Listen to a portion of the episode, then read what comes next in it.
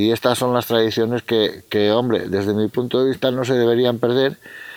Y un poco de esperanza, pues es eso que comentaba, de que los jóvenes se van uniendo a, esta gente mayor que, que, las canta y que yo espero que, pues oye, cuando pasen unos cuantos años, estos jóvenes de ahora, que serán los mayores de entonces, pues, eh, pues eh, le gustará salir seguramente y que los hijos, sus hijos, eh, vean, vean estas cosas, estas tradiciones antiguas. El estrés del trabajo y la intensa vida en la ciudad han llevado a David a iniciar una aventura para descubrir la provincia de Zamora, compatibilizando su actividad profesional gracias a la facilidad de comunicación con la capital de España. En Zamora Travel Podcast.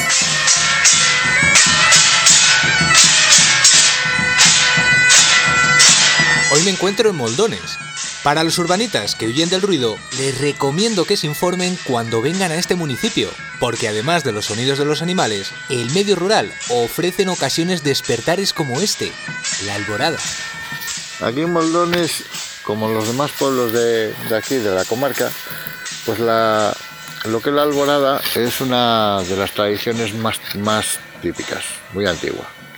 El día de la fiesta, antes de que saliera el sol, pues los mozos se juntaban en la plaza, aparecía el gaitero y el tamboril y, iban apareciendo los galaños y ahí empezaba pues una, vuelta, una ronda por el pueblo.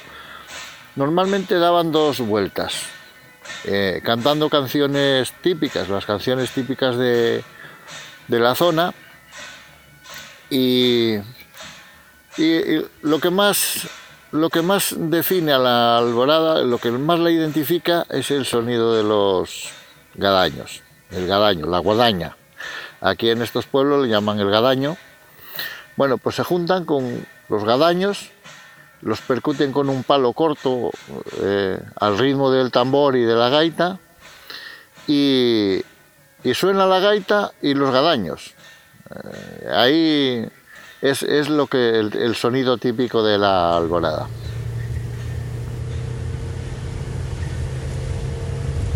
De Moldones a Ferreras de Abajo, la próxima parada de David, hay una distancia de 47 kilómetros, pasando muy cerca de localidades como San Pedro de las Herrerías. Son numerosos los jóvenes que cada verano disfrutan de las instalaciones del campamento situado en la Sierra de la Culebra, muy cerca del lago de Sanabria, un entorno en el que descubrir la naturaleza y sus valores. Si los instrumentos que se utilizan en la alborada son en algunos casos utensilios de uso común para las tareas del campo, en Ferreras de Abajo se muestran altamente sofisticados, ya que entre sus vecinos está Gildo, un luthier que ha llegado a construir su propio órgano. Aunque comenzó aprendiendo a tocar música tradicional, pronto se mostró interesado por la construcción de instrumentos. Cuando venía aquí de vacaciones, contactaba con los gaiteros de, de aquí del pueblo y procuraba ir con ellos y, que me enseñaran. Yo intentaba aprender a tocar oyéndolos a ellos y viéndolos a ellos. Pero ya cuando me trasladé a Zamora, sí, ahí ya fue cuando eh, acababa de empezar la escuela de folclore a funcionar. Justo yo me vine en el 91, la escuela de folclore eh, empezó, creo, si no fue en el año 90, fue en el 89, 89-90 debió empezar. Jambrina y Pablo Madrid, que fueron los que iniciaron la escuela de folclore. Y yo inmediatamente, lo primero que hice cuando llegué a Zamora, pues contacté con, la escuela de folclore y eh, empecé. Empecé a asistir a las clases de gaita e inmediatamente, claro, eh, ya tenías, porque entonces todavía aquí no había constructores prácticamente de instrumentos, no había empezaron haciendo una copia de la gaita de Julio Prada, de la de Eungilde, de la gaita de Julio. La hicieron en, en una escuela que había de, en Lugo, la Diputación de Lugo, tenía un taller de un obradoiro de, de construcción de gaitas y a través de, esa gente, de Luciano Pérez, y eran entonces los que hicieron un, un primer prototipo de, de la gaita de Julio Prada, una primera copia. Y justo ahí es cuando llegué yo y bueno, pues aquí se me ocurrió que, yo podía intentar eh, hacer una gaita, claro, porque en principio había un, señor aquí en Villanueva de Valrojo que se llamaba Francisco Baladrón, que era el Tí Francisco, conocido por el Tí Francisco, que el hombre hacía algunas gaitas. Y yo me puse en contacto con él para que me...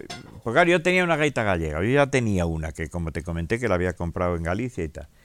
Pero yo quería una gaita de aquí, de las yo veía que eran distintas y en fin yo todavía no estaba muy puesto en el tema pero yo ya veía que no tenía nada que ver una gaita gallega con una gaita de aquí. Sonaban distinto tenían un timbre distinto eh, en fin no eran iguales. Y yo la idea era una gaita de aquí y contacté con el tío Francisco y hubo problemas no tenía madera en fin, no, el hombre me dijo, mira, yo es que ahora no, eh, no puedo, no tengo. Eh". Y yo, pues mira, yo me lo monto a mi aire y intento hacerla. Efectivamente, yo hice, hice inmediatamente, hice una gaita que funcionó perfectamente y, y ahí empecé, ¿no? Claro, de la gaita no tardé más que unos meses en escuchar la primera zanfona y ya que me había lanzado con la primera gaita, pues, pues dije, pues igual que hago una gaita con una zanfona, y así fue. Y eh, pasé a la zanfona, también eh, la construcción funcionó bien. Y hasta un órgano MIDI, y casi cualquier instrumento que se proponga. Se hace la hora del concierto de Ringo Rango que hoy actúa en el Festival de Música Tradicional Sierra de la Culebra,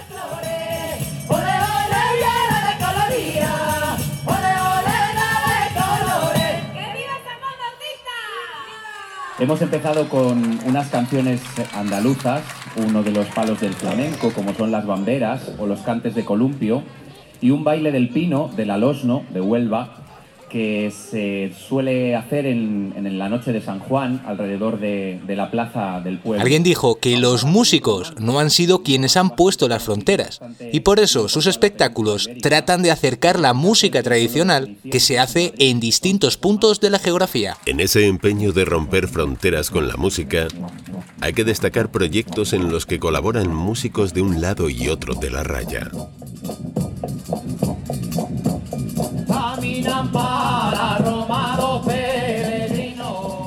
A unos 100 kilómetros de Ferreras de abajo está Bermillo de Sayago. En el trayecto dejamos a un lado la ciudad de Zamora, con la imagen del cimborrio de la catedral como punto de referencia. Y al llegar me encuentro con Alberto y Pablo. De ellos me habló Bernard, el francés de Figueroa de Arriba. Seguro que lo recuerdas. Hicimos una serie de grabaciones de campo con el sello Tecnosaga que recibieron el premio premios del Ministerio de Cultura para trabajos mm, fonográficos. Ambos llevan años interpretando y trabajando en la recuperación y promoción de la música tradicional. De alguna manera tuvo tanta pegada aquellas grabaciones, eh, aquellos eh, discos que salieron en vinilo en su momento y en cassette, hoy en día ya están reeditados en CD mm, que de alguna manera mm, pues fuimos ejemplo para otras eh, para otras provincias ¿eh? Eh, en toda España se sabe que en, Zamora se mueven cosas y que hay gente joven eh, tocando los instrumentos. Claro, sí, sí, sí, sí. También entramos ahí luego en, otro fenómeno que es el de la amplificación de las músicas de Zamora. Cuando grupos como La Musgaña, grupos como Valbarda, por ejemplo, o Eliseo Parra, el Naan, se han fijado en las músicas de Zamora y esta gente luego va a festivales internacionales y cuentan lo que es un, brincado de Zamora con sus culadas y el particular eh, ritmo que tiene, que por otra parte también tiene conexión con otros ritmos del norte de África, del Magreb y demás, pues mm, digamos que la gente percibe que, en Zamora pues hay un material de primera división o de primera línea eh, y que, bueno, que más o menos eh, se mueve, que no es una cuestión estática. de inspiración. Efectivamente. En distintas, cada uno en su, hay quien tira más y preserva más el, el documento y hay quien sobre eso reconstruye y hace su construcción personal, pero a fin de cuentas lo que habla él, se, se, produce una amplificación de un hecho estrictamente local. Hay un ejemplo muy bonito que es con Julio Prada, el gaitero de, de Sanabria,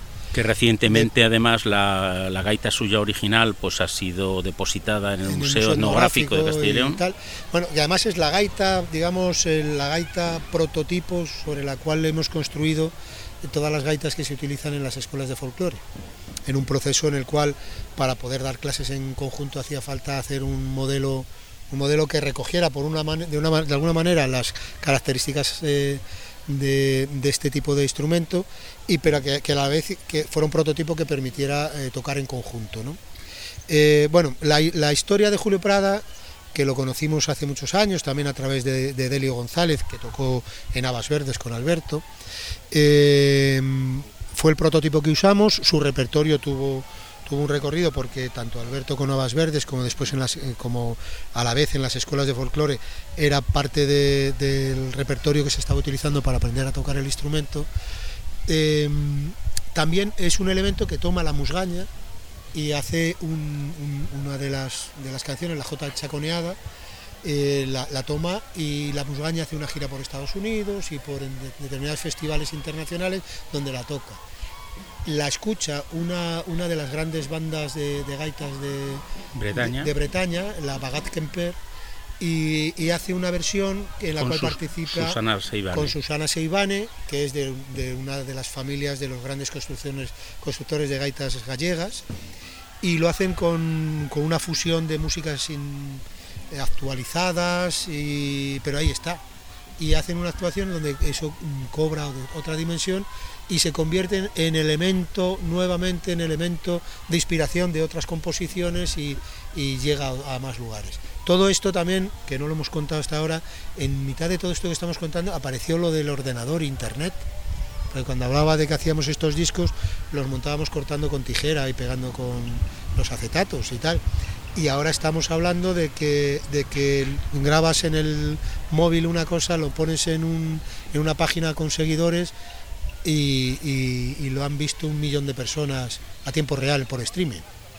Con lo cual los paradigmas de los contextos, volviendo un poco a las conversaciones anteriores, han cambiado de tal manera que puede pervivir perfectamente ese bolero de Algodre cantado por las águedas y en el como dice, contexto. como dice este Eusebio el de Mayalde del dúo Mayalde en el corro chico y queda para ti para mí pero a la vez hay alguien que lo ha grabado con un chisme y el corro ya no es chico, ya es el supercorro de los corros. Es, un corro global. y lo que tú y yo estábamos contando y tú y yo no nos entendíamos, hay un millón de personas observando.